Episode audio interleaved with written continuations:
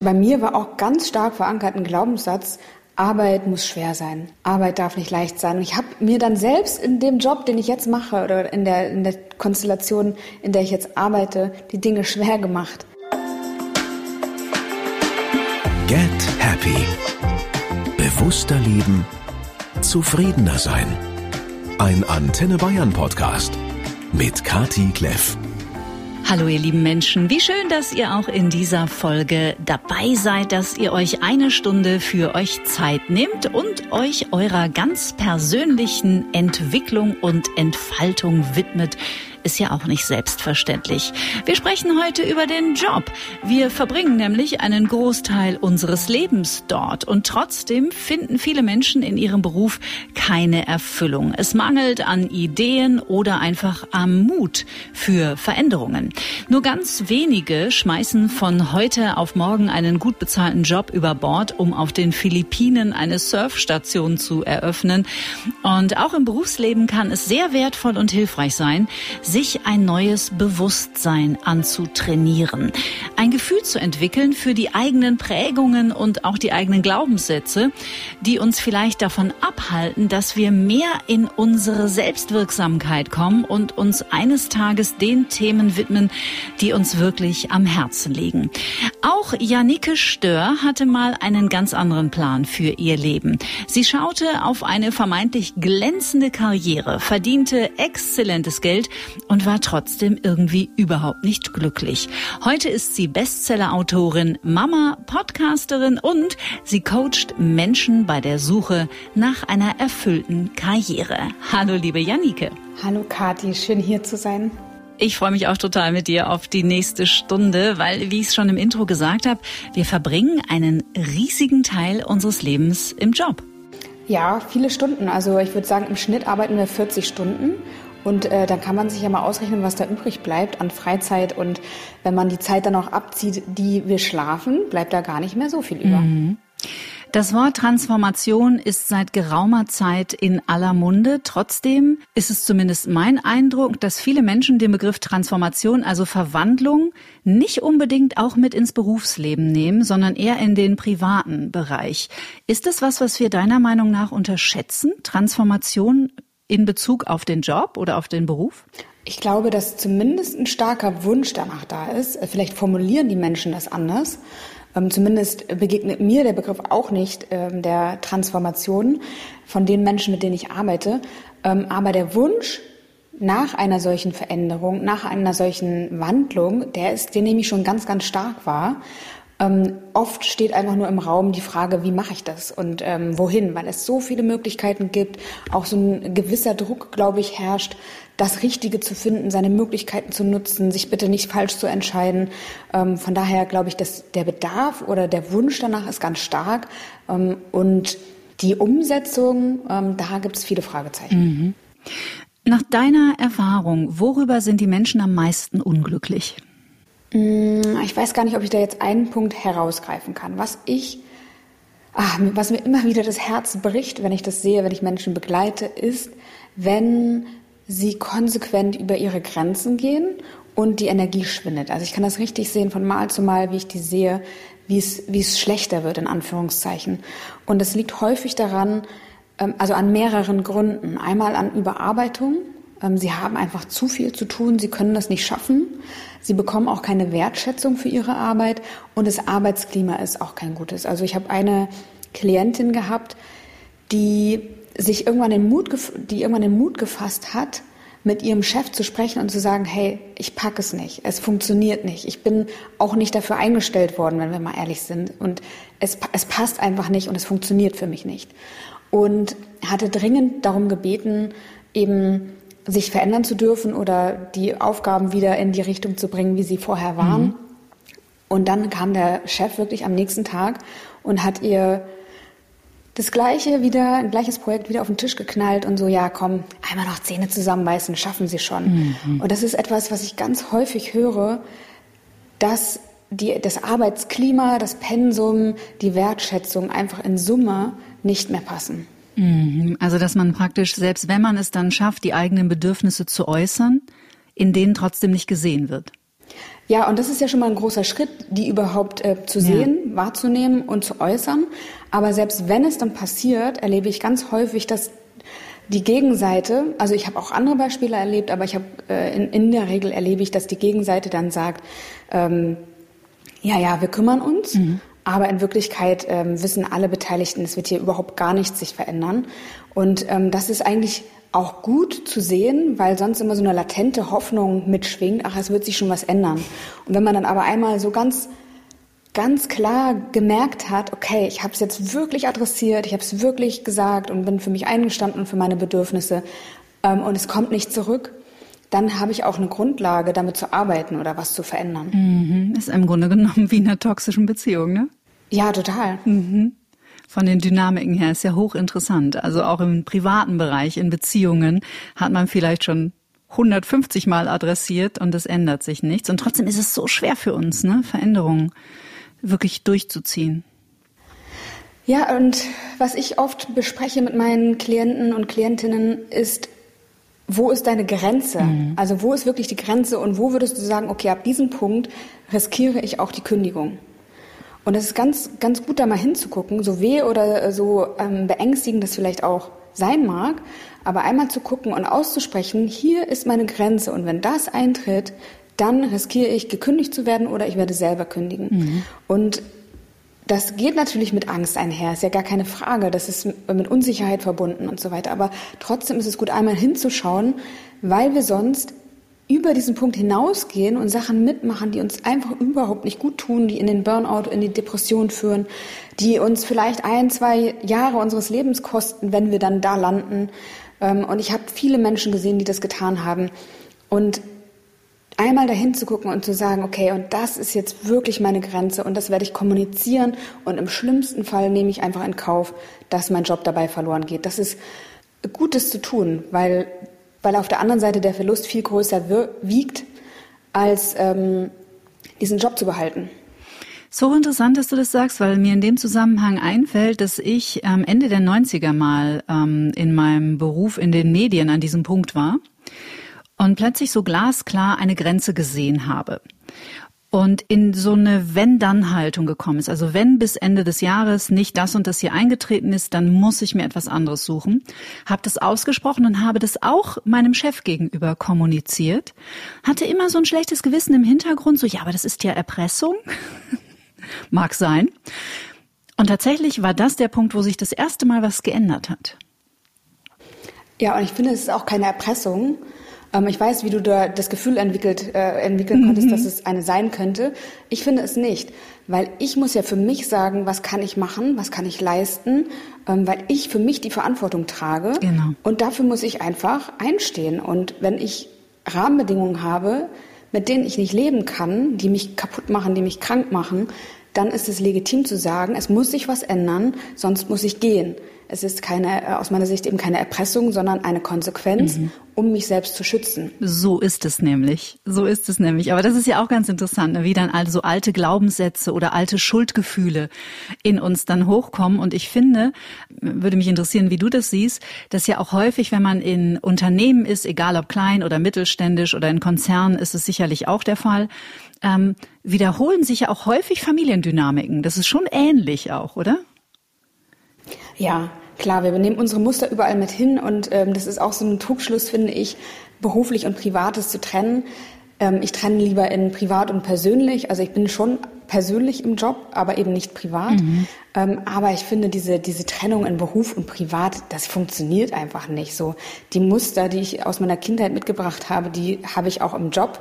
Die Bedürfnisse, die ich habe, habe ich auch im Job. Also das, es funktioniert einfach nicht, das zu trennen. Und äh, das eine, wir sind ein Mensch und äh, wo, egal wo wir sind, dann nehmen wir vielleicht eine andere Rolle ein, aber die Grund Dynamiken in uns, die wirken ja trotzdem. Mhm. Total. In diesem Zusammenhang, also ich habe in deinem wunderbaren Podcast ganz viele spannende Themen gefunden, ähm, über die ich gestolpert bin. Aber was in diesem Zusammenhang sehr gut passt, finde ich, du hast eine Folge darüber gemacht, dass es gar nicht, äh, der Podcast heißt übrigens Kopf, Herz, Erfolg, verlinken wir natürlich hier in den Show Notes, dass du es für gar nicht so hilfreich hältst, wenn wir zum Beispiel für den Beruf uns ein Kostüm überstreifen. Also privat eigentlich so der Jeans-Turnschuh-Typ sind, aber in den Job gehen und uns dann verkleiden in einem Anzug oder oder einem ja in so einem Kostümchen. Man kann sagen, ähm, ich habe mich in letzter Zeit sehr intensiv mit dem Thema Sinn auseinandergesetzt, mhm. weil ich ähm, merke, dass das an Wichtigkeit gewinnt in den Zeiten, in denen wir uns bewegen. Und man kann sagen, dass für Sinn erleben im Job oder auch im Privaten es wichtig ist, dass wir authentisch sind. Mhm. Und wenn wir eine, äh, ein Kostüm überziehen und so tun, als wären wir jemand anderes oder aber auch ähm, gewisse Bestandteile von uns ausklammern, dann können wir nicht authentisch sein. Und dann kostet das im Endeffekt unser Sinnerleben. Und Sinnerleben ist stark verknüpft mit ähm, psychischer Gesundheit, aber auch mit Zufriedenheit. Also ich halte das für sehr wichtig, wenn man nach beruflicher Erfüllung strebt oder auch einen gewissen Sinn in seiner Arbeit sehen will, die, das nicht zu machen, mhm. weil es äh, kostet uns unser Sinnerleben. Und es gibt auch Menschen, die haben einfach nur einen Job, der soll äh, ihnen die Miete bezahlen und gut ist. Die ziehen ihren, ihre Sinnhaftigkeit aus anderen Lebensquellen. Auch das ist legitim, auch das ist gut. Mhm. Es ist halt die Frage, was will ich persönlich? Womit äh, verbinde ich das Arbeitsleben? Ähm, und wenn ich mehr aus meinem Arbeitsleben für mich herausziehen möchte, in dem Sinne, dass es mir Sinn stiften soll, dass es mich erfüllen soll, dass ich mich verwirklichen will, dann äh, kann ich mir das nicht leisten, ein Kostüm anzuziehen. Mhm. Sehen viele Menschen in ihrem Beruf keine wirkliche Sinnhaftigkeit? Ich habe die konkreten Zahlen nicht im Kopf. Ich habe viele Studien in den letzten Monaten gelesen, aber die Zahl war erschreckend hoch mhm. von Menschen, die gesagt haben, pff, ich arbeite, aber äh, mehr Sinn darin kann ich eigentlich nicht erkennen. Also es sind wirklich, ist wirklich die Minderheit, die sagen würde, ihr, so, ihr Job ist sinnvoll. Mhm. Wahnsinnig traurig eigentlich, ne? So oder so. Ähm, ich persönlich ähm, würde nicht damit klarkommen, wenn mein Job sozusagen mir keine Sinnhaftigkeit oder kein Sinnerleben ermöglichen würde. Und trotzdem ist es auch okay, wenn wir andere Lebensbereiche haben, die uns erfüllen. Also es gibt verschiedene Lebensbereiche, kann man sagen. Man, soll, man sagt auch, man sollte sich nicht nur auf eine Sinnquelle stützen, weil das gefährlich ist, weil wir immer äußeren Einflüssen ausgeliefert sind und wir können unseren Job verlieren, wir können krank werden, wir können ähm, verlassen werden von unserem Partner in einer Ehe, was auch immer. Also wir sind immer äußeren Einflüssen ausgesetzt. Und wenn wir unsere Sinn, unser Sinnerleben auf allein eine Quelle ähm, stützen, mhm. dann haben wir ein Problem, wenn etwas passiert. Dann stürzen wir direkt in eine Sinnkrise und können auch nicht dieses Sinnerleben mit einer anderen Sinnquelle kompensieren. Das heißt, ich finde, es ist total in Ordnung, die Arbeit nicht als Sinnquelle zu nutzen, sondern einfach zum Beispiel in der Familie zu gucken, soziales Engagement, Gesundheit, ein schönes Zuhause schaffen, das kann auch Sinnhaftigkeit erzeugen. Also es gibt ganz, ganz viele verschiedene Möglichkeiten, Freunde, Freundeskreis, ähm, Sinn zu erleben und es muss nicht die Arbeit sein. Ich persönlich finde, wir verbringen so viel Zeit darin, ich verbringe so viel Zeit mit Arbeit, Arbeit hat auch eine Wichtigkeit für mich, weil für mich ist Arbeit auch finanzielle Unabhängigkeit mhm. oder mir eine Unabhängigkeit zu gewährleisten. Das heißt, da stecken noch andere Antreiber auch dahinter, warum mir Arbeit so wichtig ist. Und das ist auch mal interessant, da hinzugucken, was ist Arbeit eigentlich für mich? Und deswegen ist für mich das definitiv ähm, mit die stärkste Sinnquelle, die ich so habe, neben meiner Familie. Und für mich käme das persönlich nicht in Frage, da ähm, einen, einen Job zu machen, den ich nicht als sinnstiftend empfinde. Mhm. Ähm, weil ich weiß, wie das ist. Ich habe das einmal gemacht. Ich habe äh, früher als Personalerin in einem Konzern gearbeitet und hatte da auch irgendwie vor, Menschen zu unterstützen, gut arbeiten zu können. Und dann habe ich ein paar Erlebnisse gehabt, wo ich dachte, es wäre so einfach gewesen. Es wäre so einfach gewesen, das zu machen. Und es wird mir hier, werden mir Steine in den mhm. Weg gelegt oder den Personen Steine in den Weg gelegt, für nichts, also für politische Spielchen, für Machterhalt, für bürokratische Prozesse, die aus meiner Sicht so nicht notwendig gewesen wären. Mhm. Ähm, und das hat mich einfach so frustriert und so jeden Abend zweifeln lassen an meinem Job und an meiner Tätigkeit. Ähm, das, das möchte ich nicht wieder haben. Mhm. Und ich glaube, dass, also selbst wenn man die Sinnhaftigkeit in seinem Leben in anderen Bereichen etabliert hat und einen Job macht, der einen aber zum Beispiel zu Tode langweilt oder der mit dem eigenen Wertesystem nicht übereinstimmt, das kann man sich ja auch nur eine gewisse Zeit schönreden. Ist zumindest meine Erfahrung. Und auch wenn das Geld stimmt, also man da wirklich sehr, sehr gut verdient, geht das immer nur eine Zeit lang gut. Und irgendwann kommt der Punkt, sowas zumindest bei mir, da geht's nicht mehr. Ich weiß nicht, ob ich das abschließend beantworten kann. Mm, kann ich da, habe ich da eine abschließende Meinung zu? Musst du nicht.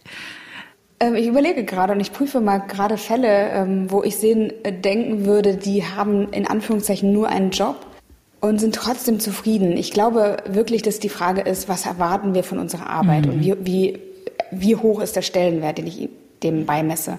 Und ich kenne welche, die haben auch in meinem früheren Konzern Dinge gemacht, die sie mit Sicherheit nicht erfüllt haben und die haben aber äh, dann in ihrer Freizeit sich für das Rote Kreuz engagiert, haben Krankenhausbetten nach Estland gefahren mit äh, LKWs jeden Sommer mhm. und die haben einfach so viel anderes gehabt in ihrem Leben, dass ich glaube, dass, dass die durchaus zufriedene Menschen waren und dass, dass das durchaus für sie funktionieren kann.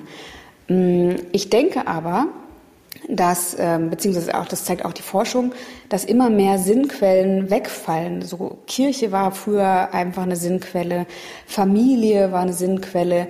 Das sind ja auch nicht immer die Verbünde, in denen wir leben. Wir äh, leben, in, also meine, ähm, meine Schwiegermutter, meine Mutter, die leben nicht in der Stadt, die können sich nicht mit um die Kinder kümmern. Wir können uns äh, da nicht täglich treffen oder wöchentlich treffen. Die sind einfach so weit weg.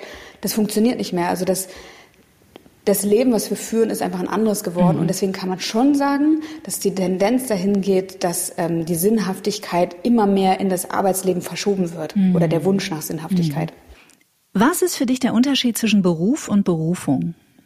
Berufung ist für mich, wenn ich Sinn, einen höheren Sinn in dem sehen kann, was ich tue und wenn ich leidenschaftlich ähm, im Job unterwegs bin. Und Beruf ist für mich, ich habe eine Arbeit und ich entwickle mich da auch und kann das wahrscheinlich auch gut, bin vielleicht auch eine gewisse Expertin oder ein Experte, aber dieser höhere Sinn fehlt eben mhm. und die, die Leidenschaft an sich. Das ist für mich der Unterschied. Das, was ich gut kann, ist aber nicht automatisch meine Berufung. Also das finde ich ein sehr interessantes Missverständnis. Es war für mich auch eine völlig neue Perspektive, weil wir ja doch immer davon ausgehen, dass das, was wir besonders gut können, auch das ist, was wir beruflich machen sollten in der Wahrnehmung. Aber das muss gar nicht so sein. Mm, es gibt ein großes Missverständnis aus meiner Sicht. Das ist nämlich da, wo ich gute Ergebnisse ähm, erziele, ist, da liegt meine Stärke. Und das ist aus meiner Sicht ein großer Trugschluss und ein großer Fehler. Und das erlebe ich immer wieder und äh, immer wieder, der ähm, viele Probleme verursacht tatsächlich, weil wir teilweise einfach nur gelernt haben, Dinge gut zu erledigen, aber in Wirklichkeit kosten sie uns sehr viel Energie. Das heißt, wenn wir auf unsere Stärken gucken, sollten wir auch immer mit betrachten und mit berücksichtigen, wie viel Energie gewinne ich dabei. Gewinne ich überhaupt Energie dabei? Es kann auch sein, und das erlebe ich ganz oft, dass Menschen Dinge gut können, aber auch wahnsinnig viel Energie da reinstecken und verlieren. Und dann können wir nicht von einer natürlichen Stärke sprechen, sondern dann, lernen, äh, dann sprechen wir von erlerntem Verhalten. Und wenn wir uns in diesen Feldern bewegen, dann bleibt einfach auch die Sinnhaftigkeit auf der Strecke. Das ist ein anderer Aspekt von äh, Sinn erleben, dass wir quasi unser Potenzial Potenzial entfalten sollten und dass die Passung zu unseren natürlichen Fähigkeiten da sein muss. Wenn ich mich nur abmühe, also ich bin beispielsweise bei einem gemeinnützigen Verein, lass uns das ganz plakativ machen, ähm, ich habe ein ganz tolles Team und äh, fühle mich da auch zugehörig, aber ich habe wahnsinnig viel Energie, die ich aufwenden muss, bin jeden Abend erschöpft, bin am Wochenende erschöpft, es bleibt eigentlich kein, keine Energie mehr da für meine Freizeit oder für meine Familie dann bin ich, habe ich auch ein Problem. Mhm. So, also das, das muss auch Hand in Hand gehen, wenn wir nach beruflicher Erfüllung streben, natürliche Stärken einzusetzen. Und nur das, wo ich ein gutes Ergebnis erziele, ist nicht automatisch das, was ich auch gut kann, sondern da sollten wir unbedingt prüfen, wie hängt das zusammen mit der Energie, die ich dadurch gewinne oder verliere. Aber ist es nicht so, dass die meisten Menschen denken, dass das völlig normal ist und dass das dazugehört, das ganze Wochenende auf der Couch zu hängen, weil man so fertig ist und jeden Abend völlig erschöpft nach Hause zu gehen? Ich weiß nicht, ob das denn, du bist ein bisschen jünger als ich, ich weiß nicht, ob das in deiner Generation noch so ist, aber in meiner Generation weiß ich, also aus eigener Erfahrung und von ganz vielen anderen Menschen, weil unsere Eltern natürlich und unsere Großeltern ja mit ganz anderen Lebensthemen und Herausforderungen zu kämpfen hatten, dass wir dachten, das gehört so, das ist normal. Also dieser, dieser Pegel an Stress ist normal. Ja, das ist ja das Problem. Ja, genau. Und ähm, es ist ja auch oft Statussymbol, ach, ich bin so viel, so gestresst. Ich bin erst um 20 Uhr aus dem Büro gekommen oder noch später. Ich habe bis in die Nacht gearbeitet. Ich bin, ich habe so viele Termine. Das ist ja auch ein Statusding zum Teil geworden. Und bei mir war auch ganz stark verankert ein Glaubenssatz: Arbeit muss schwer sein. Ja. Arbeit darf nicht leicht sein. Und ich habe mir dann selbst in dem Job, den ich jetzt mache oder in der, in der Konstellation, in der ich jetzt arbeite, die Dinge schwer gemacht. Und bin immer wieder an einen Punkt gekommen, wo ich dachte, wie kann das hier sein? Wie ist das möglich? Ich mache doch schon das, was mir liegt. Ich mache doch schon das, äh, was mich erfüllt. Und trotzdem hat dieser Glaubenssatz gewirkt. Und ich habe da echt lange dran gearbeitet und ähm, so Dynamiken aus meiner Kindheit angeguckt ähm, und Dinge, die ich da gelernt und vorgelebt bekommen habe, um das für mich ein Stück weit und ähm, ein Stück weit aufzulösen. Und ich bin da auch immer noch zum Teil dran, mhm. ähm, weil das einfach stark verankert ist. Mhm. Und trotzdem ist es so, ähm, ganz viele hadern auch damit, das finde ich auch so äh, lustig in Anführungszeichen oder interessant. Die sagen, nee, dafür darf ich mich nicht bezahlen lassen, weil das fällt mir zu leicht. Irre, ne? Wo ich, wo ich mir denke, aber das Ergebnis zählt doch. Es zählt doch nicht, wie viel Schmerz, Mühe und äh, Schweiß du da reingesteckt hast, sondern es zählt doch, was dabei rausgekommen ist. Und wenn es dir leicht fällt, wenn es dir Freude gemacht hat, ist es doch tausendmal besser. Mhm. Also wir sollten ähm, den Dingen nachgehen und uns für die Dinge einsetzen oder in den Tätigkeiten ähm, bewegen, die uns leicht fallen, die uns Freude machen, weil der Output auch ein ganz anderer ist. Mhm. Fallen dir ad hoc noch so ein paar Klassiker ein, was Glaubenssätze angeht? Also Arbeit muss schwer sein, den kenne ich natürlich auch. Ähm, dann, damit kann man kein Geld verdienen, ist auch so ein Klassiker, ne? Weil irgendwas, was einem total Spaß macht oder Menschen, die so eine große Leidenschaft für irgendeinen Lebensbereich haben. Und wenn du sie dann fragst, warum machst du es eigentlich nicht beruflich? Du, du gehst da so, du strahlst über das ganze Gesicht, wenn du darüber sprichst, dass ich ganz oft höre, ja, aber damit kann ich ja kein Geld verdienen. Ja, großes, großes Thema. Mhm. Sicherheit ist natürlich auch ein Faktor. Also ähm, alles, was, was mir irgendwie Freude bereitet, ist entweder im äh, dritten Sektor, also im Bereich Stiftung oder Vereine, äh, kann ich kein Geld mit verdienen. Oder aber ich muss in die Selbstständigkeit gehen und das ist natürlich, da arbeitet man auch selbst und ständig und auch ganz finanziell unsicher. Also dieses Thema Sicherheit ist auch ein großer Faktor. Und auch immer wieder höre ich, das ist für mich nicht vorbestimmt. So ähm, mhm. die Erfüllung leben und damit erfolgreich sein, das ist für mich nicht vorbestimmt. Das können nur ganz, ganz wenige schaffen. Aha. So, äh, das ist natürlich auch Quatsch. Interessant, was sich das Gehirn so so zurechtlegt. Das ist so so spannend, finde ich, und zeigt ja auch ganz gut, wie wichtig auch das, ähm, das eigene Bewusstsein zu schärfen für die eigenen Glaubenssätze, für die eigenen Verhaltensweisen und die alten Muster, ja, immer mehr zu entwickeln, um sich dann auch selbst zu entwickeln, was ja ein wunderbares Wort eigentlich ist. Ich habe auch viel zu tun mit Menschen, die viele Interessen haben und die sind auch sehr geplagt, äh, so von dem Druck, sich festlegen zu müssen und äh, da ist auch ein starker Glaubenssatz, es funktioniert nur die eine Karriere, der eine Weg und es muss stringent sein und es darf keine Lücke und nicht ein Hin und Her sein. Ähm, und die verbauen sich natürlich auch viel für ihre Persönlichkeit, wenn sie dem folgen. Mhm. Welche Rolle spielt denn Talent bzw. Enthusiasmus? Also Enthusiasmus ist für mich so der, der Grundkern eigentlich, weil wenn wir über Erfüllung reden, dann reden wir auch darüber, dass etwas aus uns heraus entsteht und dass wir selber Freude dabei haben. Das heißt, Enthusiasmus ist für mich eigentlich so der Kern, der existieren muss. Also ich kann auch keine, keine Berufung von außen aufstülpen. Ich kann auch keinen Sinn erleben, als Unternehmen erzeugen. Also es funktioniert alles nicht. Es kann einzig und allein aus mir heraus entspringen. Das heißt, Enthusiasmus ist für mich absolut die Basis. Ähm, und wenn ich die Basis verloren habe, weil ich mich in ähm, Dingen hingegeben habe oder ergeben habe, sage ich vielleicht lieber, die von mir erwartet wurden, dann kann es sein, dass ich das verloren habe. Aber wir können das wiederentdecken. Ähm, ich finde die Reise ähm, zum richtigen Job sehr spannend, weil wir uns wieder mit den Dingen beschäftigen, die uns lebendig machen. Und diese Lebendigkeit wieder zuzulassen, fördert auch diesen Enthusiasmus wieder zu stärken. Mhm. Für mich ist es sehr, sehr wichtig. Und Talent ist eigentlich ein Bestandteil davon, weil ähm, da sind wir wieder bei den natürlichen Stärken ähm, ich auch nur, wenn ich, wenn man über Flow redet, nochmal einen anderen Begriff reinzubringen, dann sagt man, es muss mich schon zwar fordern, das heißt, es ist nicht so, dass es mich langweilt, weil ich es so gut kann. dass es äh, parallel oder unterbewusst abläuft. Ich muss auch schon ein bisschen gefordert sein, aber gleichzeitig muss ich auch so viel Freude ähm, und Energie daraus ziehen, dass es mich einfach ähm, in den Flow bringt, glücklich macht. Ähm, mir ein gutes Gefühl gibt, die Zeit verfliegt. Ähm, das heißt, das ist ein Bestandteil aus meiner Sicht, das persönliche Talent zu nutzen, das wir haben. Und jeder hat eins. Und ich erlebe ganz viele äh, Menschen, die sagen, ich habe gar keine Talente, ich kann gar nichts richtig mhm. gut. Stimmt einfach nicht. Auch wenn es für uns so wirkt, als könnten wir etwas nicht besonders gut, nur weil es uns leicht fällt und deswegen ist es für uns nichts Besonderes, heißt es nicht, dass es nicht ein Talent ist. So, ähm, also jeder hat was und ähm, das muss irgendwie damit reinfließen. Mhm. Ist dieser Aspekt gutes Geld verdienen zu wollen, der war auch lange Zeit, hatte ich zumindest das Gefühl, fast ein bisschen schambehaftet. Also ja. Geld war irgendwie so ein unangenehmer Motor. Hat sich das verändert? Das kann ich gar nicht so sagen, ob, äh, wie sich das entwickelt hat. Ich kann dir sagen, wie das sich für mich entwickelt hat. Weil als ich meine Konzernkarriere hinter mir gelassen habe, habe ich das total abgelehnt.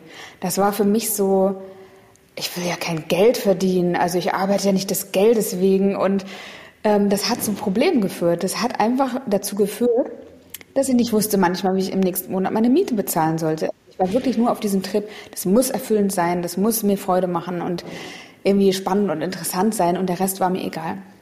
Und es hat mich auf die Dauer auch die Erfüllung gekostet, weil ich einfach einen totalen Stress hatte und äh, den totalen Druck hatte, weil ich ja auch Teil der Gesellschaft sein wollte, meine Miete bezahlen musste, meine Krankenversicherung bezahlen musste. Also das hatte einfach Folgen für mich und ähm, da habe ich dann auch nochmal drauf geguckt, ne? wie stehe ich eigentlich zu Geld, wie wurde, wie wurde ich geprägt, ähm, was gibt es da für Glaubenssätze und bin dann natürlich fündig geworden, da, da gab es reichlich äh, Themen. Bei mir ganz genauso. Geld bedeutet nur Ärger, Geld interessiert mich nicht, ähm, irre, total interessant. Ja, und ich denke mittlerweile, dass das eine das andere nicht ausschließen muss und wir alle dürfen ein gutes Leben haben wollen.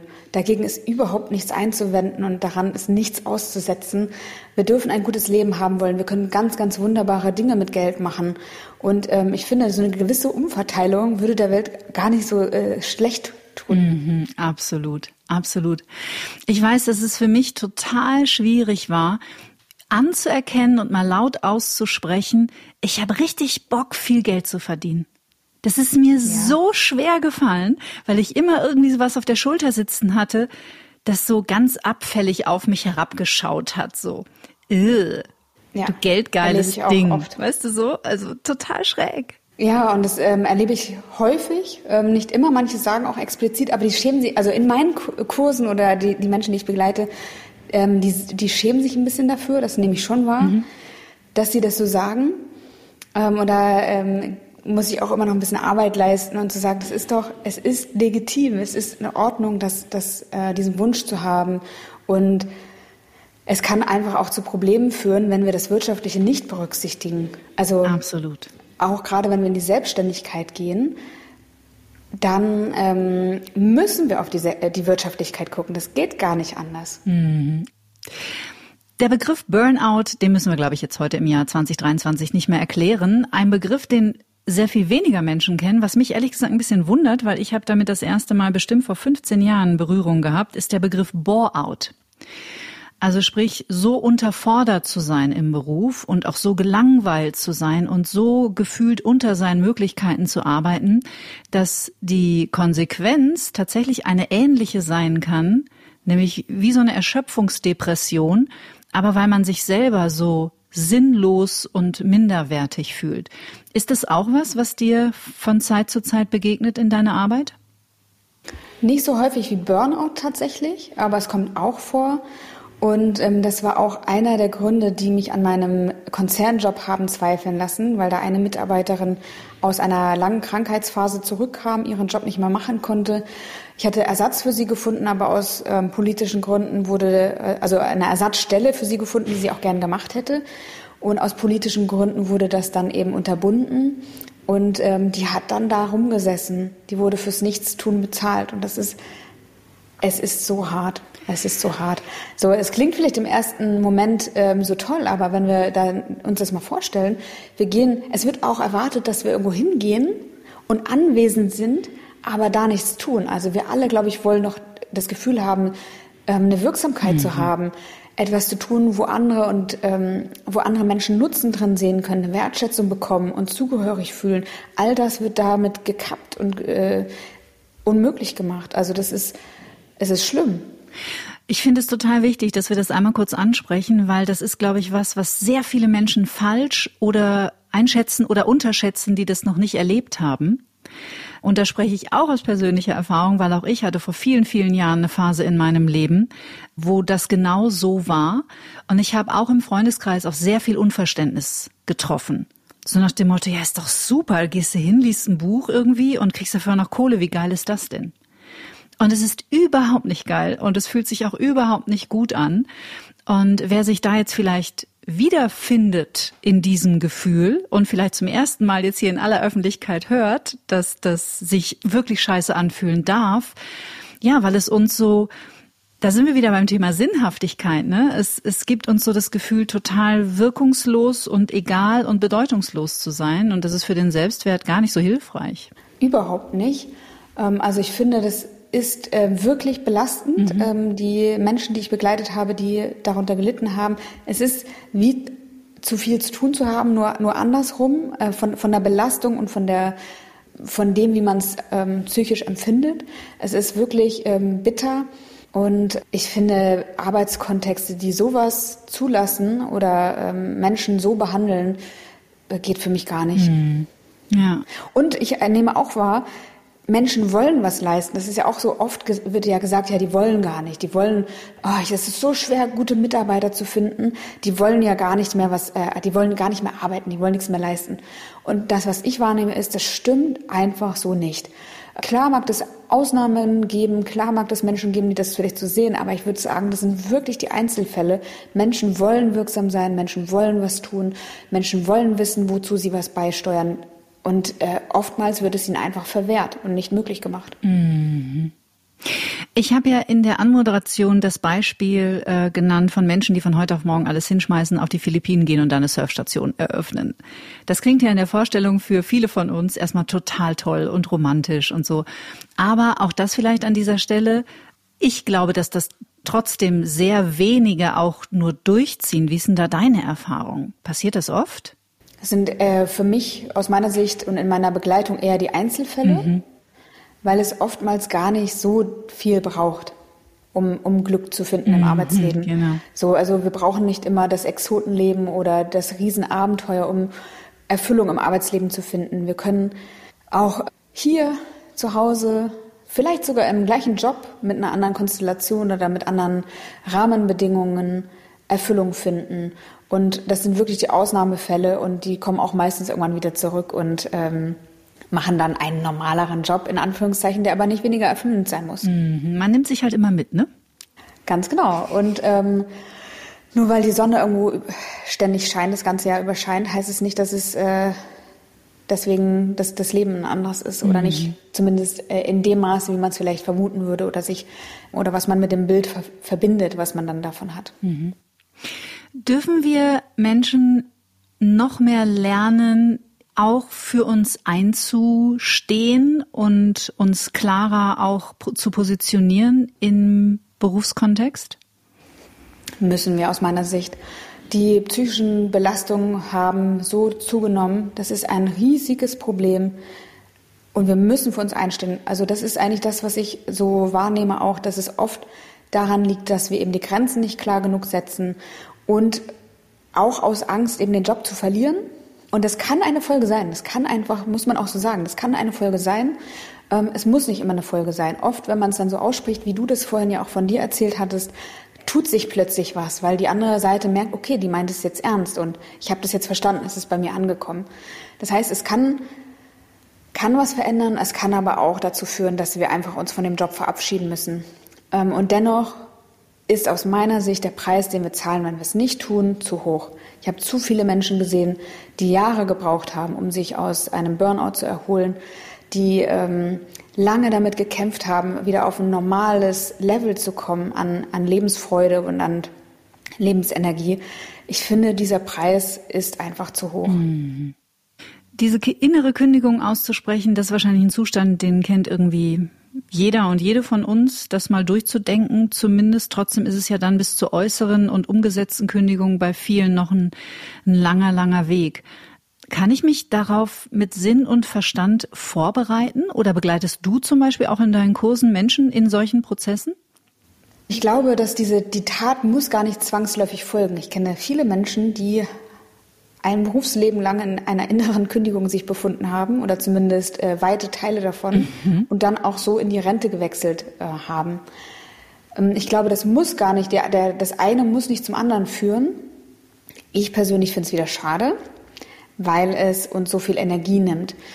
Wenn wir innerlich gekündigt haben, es ist auch gar nicht so schlecht, manchmal das zu tun. Es kann auch ein guter Schritt sein, diese innerliche Kündigung, weil ich finde, sie ist besser zumindest, als sich aufzureiben, immer im Widerstand zu sein. Das habe ich lange gemacht. Ich hatte einen Anspruch an das, was ich tue. Ich hatte einen Anspruch an das, was ich für Menschen erwirke. Und ich bin immer wieder gegen Wände gelaufen. Das war ein absoluter Kampf und es hat mich so viel Kraft gekostet, immer und immer wieder zu probieren, gegen das System zu arbeiten. Ähm, aus meiner Sicht eben für das Gute und für, für das ähm, nach Menschenverstand ähm, einen guten nächsten Schritt zu machen. Ähm, und das kostet so viel Energie, dass uns das auch kaputt machen kann. Und manchmal ist es gut, innerlich zu kündigen und zu sagen, das System ist, wie es ist. Ähm, ich habe alles gegeben und ich habe einen Anspruch an meine Arbeit, aber er lässt sich hier nicht umsetzen und realisieren. Vielleicht wird er auch gar nicht gewünscht. Vielleicht ist es ja auch gar nicht Anspruch, der Anspruch vom Unternehmen. Vielleicht teilen wir auch die Werte nicht und es soll anders gelebt werden. Und dann ist es gut, diese Energie, die dann wieder frei wird, für etwas anderes zu nutzen, nämlich zu gucken, was könnte es sonst sein? Was könnte an die Stelle jetzt treten? Was könnte der nächste Schritt sein? Was könnte das nächste Unternehmen sein, für das ich arbeiten möchte? Ähm, das heißt, diese, diese innerliche Kündigung kann auch ein guter Schritt sein mhm. auf dem Weg der Veränderung. Allerdings sollten wir aus meiner Sicht nicht zu lange in ihr bleiben, weil wir uns dann daran gewöhnen. Und aus meiner Sicht, ähm, weil wir einfach so viel Zeit in, im Job verbringen, senkt es unsere durchschnittliche Lebensqualität erheblich, auch die Energie, die wir haben. Mein Weg wäre es nicht. Und ich glaube, wenn wir sowas empfinden und an uns wahrnehmen, also dass wir uns vielleicht noch nicht mal mehr ärgern über Dinge, die schlecht laufen, dass wir einfach sagen, ja, pff, so ist es halt. Mhm. Wenn wir das wahrnehmen, dann sollte man mal genauer hingucken und überlegen, soll das jetzt ein Dauerzustand sein oder nicht und was kann ich, was kann ich tun, um das zu verändern. Mhm. Also wenn so eine so ein Grundrauschen an Gleichgültigkeit da ist. Ja, genau, das kann für einen Moment eine gute Strategie sein. Das kann uns äh, retten und äh, bewahren vor Schlimmeren oder eben auch die Möglichkeit schaffen, die Energie zu haben, überhaupt nach was anderem zu suchen oder Veränderungen herbeizuführen. Aber ein Dauerzustand würde ich mal ein Fragezeichen dran machen, ob das so sein sollte. Mhm. Jetzt bin ich persönlich ein großer Fan der Meditation. Äh, alle Zuhörerinnen und Zuhörer dieses Podcasts wissen das natürlich und ich arbeite viel auch mit Visualisierungen und äh, mit emotionalen Ausrichtungen, was mein Future Self angeht, also meine eigene Realität zu kreieren in der Zukunft. Wie wichtig ist das denn in deiner Arbeit oder wie wichtig ist es, dass wir, wenn wir uns eine Veränderung im Beruf wünschen, uns danach sehnen, uns überhaupt erstmal danach lernen auszurichten, wo wir denn gerne hin möchten, auch emotional. Das ist äh, schon sehr wichtig. Ich habe viel Meditation, viel Körperarbeit und alles Mögliche ausprobiert und habe nie so mein Ding gefunden mhm. oder meine Variante, das zu tun. Mm, und das, was ich mit meinen Coaches mache oder mit meinen Klienten und Klientinnen, ist ähm, ein bisschen Schritt für Schritt mäßiger. Mhm, also mhm, ähm, mhm. es ist zwar auch das Bild, das wir brauchen und äh, das wir entwickeln sollten, ähm, das braucht es definitiv. Dann brechen wir es aber herunter, weil einfach so viele Glaubenssätze wirken, die sagen, nein, das ist nicht die, ich muss nochmal studieren dafür, bringt mir kein Geld, geht nicht aus diesen oder diesen Gründen. Ähm, und was wir machen oder was ich mit denen mache, ist, dass sie in Kontakt gehen mit dieser Möglichkeit mhm. und sagen, das ist nur eine These, es ist nichts Schlimmes, Super. ich unterschreibe mhm. keinen Arbeitsvertrag, ich kündige nicht, gar nichts. Es ist nur eine These und ich teste die mal in der Realität. Das heißt, ich komme mit dem, was mein zukünftiges Selbst, mein Future Self sein könnte, in der Realität in Kontakt und dadurch entsteht bei mir diese Emotion. Also wir äh, erzeugen die nicht durch die Meditation. Ich glaube, das funktioniert auch. Ähm, ich teste das eben oder leite an das in sich erzeugen zu lassen durch den, den Kontakt mit dem in der Realität.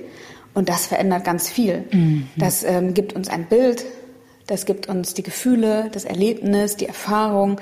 Und das ist mit der wichtigste Schritt für mich in, in dem Prozess, das in sich erzeugen zu können, mhm. um da hineinwachsen zu können. Weil sonst ist es so weit weg, dass wir, dass der Schritt zu groß ist, dass wir den nicht machen können und dann verändern wir uns nicht.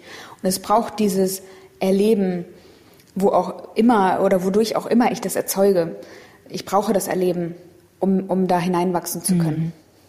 Super schön, wie du es beschreibst und auch diese kleinen Schritte. Das ist ja im Grunde genommen äh, der berühmte traumasensible Blick auf uns Menschen, nämlich nicht so Hauruck-Veränderungen und Druck aufbauen und du musst jetzt und ein positives Mindset reicht, sondern eben mit dem Leben, das man sich wünscht, vorsichtig in Kontakt zu kommen und eben auch die alten Schutzstrategien und Glaubenssätze mit an Bord zu nehmen und die erstmal kennenzulernen, vielleicht herauszufinden, wo kommen die eigentlich her, bin das ich, die das sagt, oder ist das vielleicht meine Großmutter gewesen, was auch immer?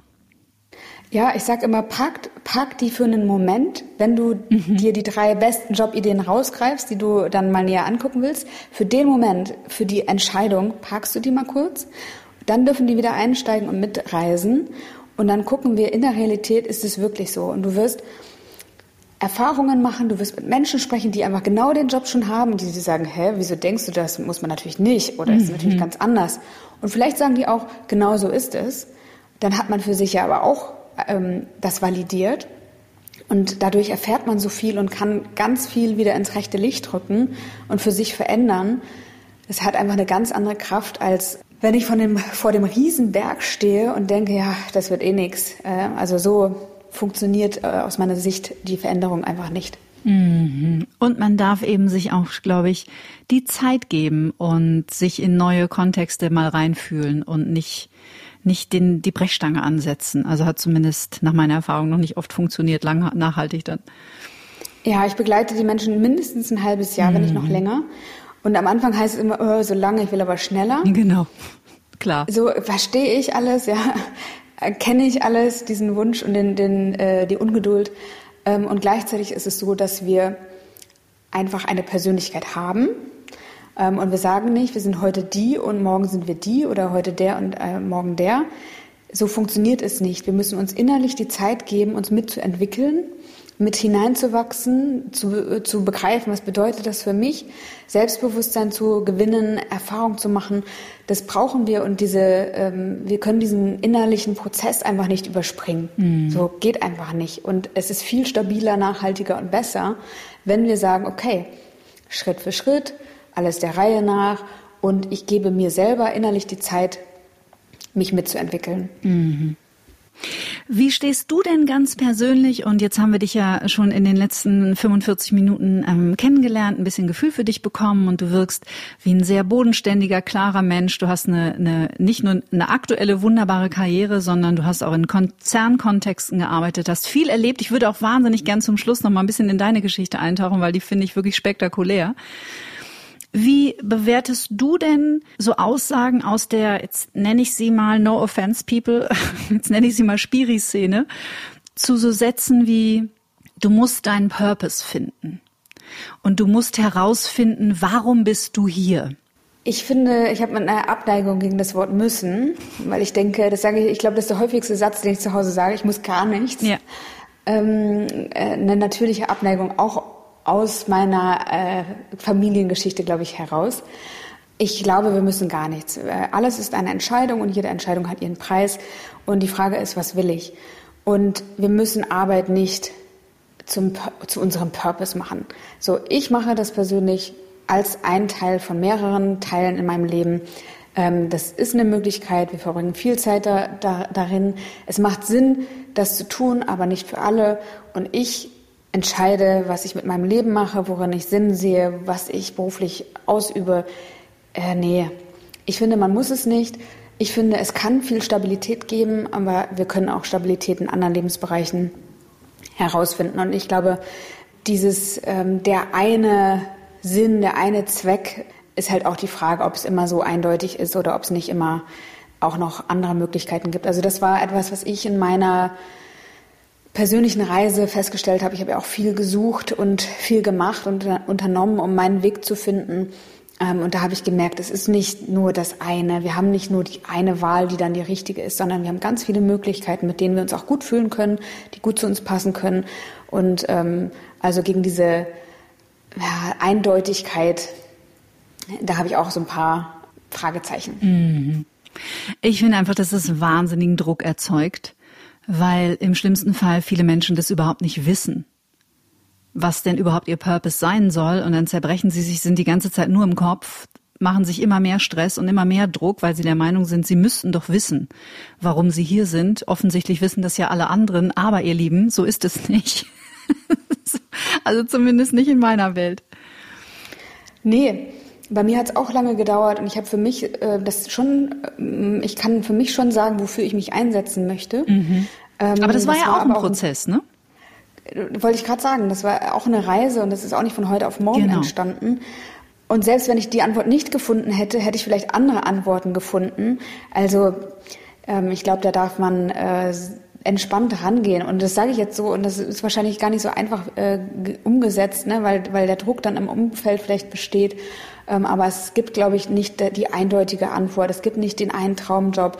Es gibt nicht den einen Weg, der jetzt der richtige für unser Leben ist, sondern Schritt für Schritt gucken, ob es sich richtig anfühlt, ob es zu den Bedürfnissen passt, ähm, ob es das ist, was wir im Leben wollen und dann sich da hineinentwickeln. Mhm.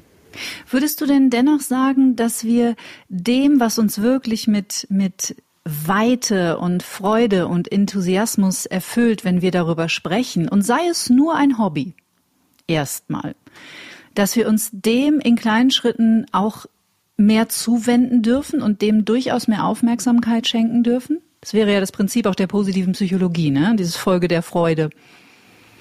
Hm, finde ich gut. Ähm, ich glaube, wir sollten der Freude viel Raum in unserem Leben geben. Ja. Also warum nicht, ne? Und wenn es ein Hobby ist, ist halt die Frage, also auch da kann ja der Druckgedanke kommen, ne, ich muss, ich, das habe ich auch ganz oft als Glaubenssatz äh, bei meinen Klientinnen und Klienten, muss ich jetzt mein Hobby zum Beruf machen? Mhm. Auch da, nein, müssen wir nicht. Wir entscheiden das und wir werden das auch fühlen. Ist es jetzt etwas, was ich beruflich ausüben möchte oder nicht? Ähm, aber es ist gut, mit den Dingen in Kontakt zu sein ja, alles andere macht aus meiner Sicht keinen Sinn. Ja. Du bist der Freude mal gefolgt und hast ein waghalsiges Experiment, wie ich finde, gewagt, das du dann auch niedergeschrieben hast. Wir haben schon ein bisschen was über. Hast du Lust, noch eine kleine Reise in die Vergangenheit zu machen? Du hast ja schon ein bisschen erzählt über deine Karriere im Konzern. Da kam irgendwann der Punkt, auch aufgrund eines familiären Schicksalsschlages, dass du erkannt hast, okay, hier geht's für mich nicht weiter, ich bin super unglücklich, das will ich nicht mehr. Magst du uns einmal mitnehmen in diese Zeit, was da los war, was du erzählen magst und wie es da in dir aussah? Sehr gerne. Ähm, ich war, ich würde sagen, kurz vor einer innerlichen Kündigung, ähm, immer noch im Kampfmodus, das irgendwie möglich machen zu müssen und da äh, meine Werte durchzusetzen und meine Vorstellungen, meinen Vorstellungen zu folgen und ähm, habe aber immer mehr gemerkt, das funktioniert nicht ähm, und auch die Kompensation durch andere Lebensbereiche funktioniert für mich nicht, weil es einfach für mich so ein wichtiger Bestandteil meines Lebens ist. Und dann ist mein Vater krank geworden. Ich war damals 27, 26, 27 so und äh, hat Krebs bekommen und ähm, ist auch daran verstorben. Und wir hatten eine sehr gute, äh, sehr gutes Verhältnis zueinander. Er hatte den Weg hinter sich, den ich vor mir hatte ähm, und war gerade erst in Rente gegangen und konnte sich jetzt endlich um die Dinge mhm. kümmern, ja, die wichtig waren, wie mhm. zum Beispiel die Familie oder andere Punkte, die dann auch über Jahre zu kurz gekommen waren. Und dann habe ich mal, äh, habe ich einfach so vor mir gesehen, weil wir auch so einen so ähnlichen oder weil ich einen ähnlichen Weg vor mir hatte, wie es auch sein könnte. Und habe mich dann gefragt, okay, ist es äh, ist es mir das wert oder soll es das wirklich so sein? Und äh, die Antwort war ganz klar nein. Und ähm, bin dann ausgestiegen. Und du sagtest vorhin, ich bin der Freude gefolgt und das äh, für den, das fühlt sich so nicht überhaupt gar nicht so an. Es war eher so, ich bin aus Verzweiflung gesprungen. So war mhm. das eher für mich und habe dann ein Experiment gemacht. Und zwar habe ich 30 Jobs in einem Jahr getestet, um meine Berufung zu finden und habe da wieder gelernt, der Freude zu folgen mhm. ähm, und die überhaupt zu entdecken.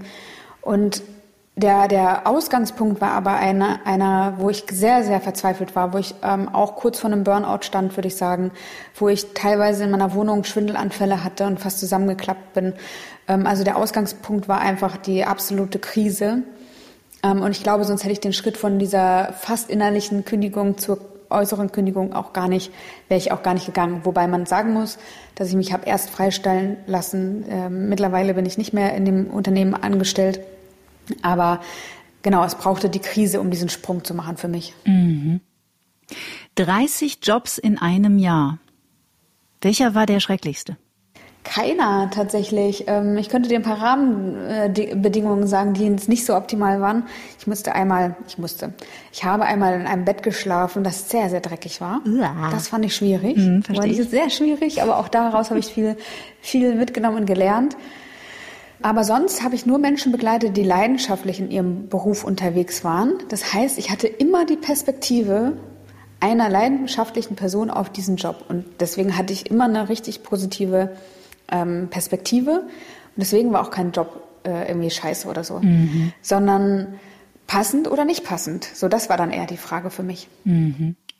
Das Traumjob-Experiment heißt das Buch, das du danach geschrieben hast, ist schon ein bisschen her, aber zu deiner äh, weiteren Arbeit findet ihr natürlich wie immer, ihr wisst es eh, verlinkt in den Show Notes unter dieser Podcast-Folge, alles, was Jannike so Wunderbares in die Welt bringt und äh, wie sie Menschen unterstützt auf der Suche nach einer erfüllten Karriere. Ich glaube, im Mai geht bei dir auch ein neuer Kurs los.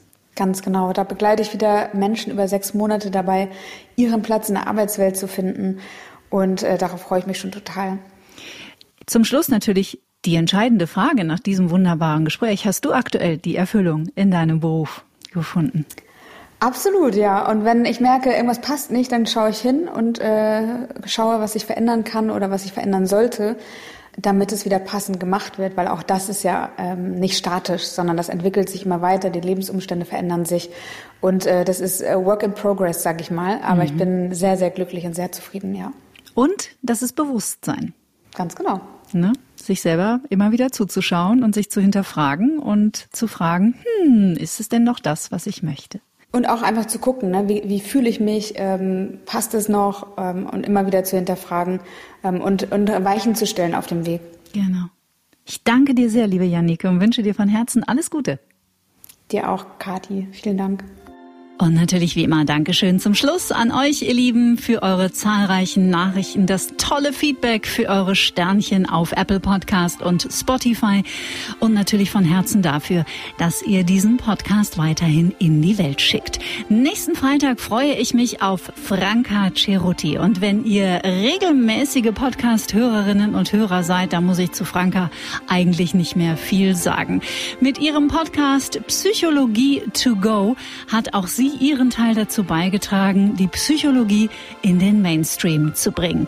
Und ich freue mich auf dieses erfrischende und schöne Gespräch mit ihr. Bis dahin bleibt wie immer zuversichtlich, bleibt neugierig und natürlich gesund.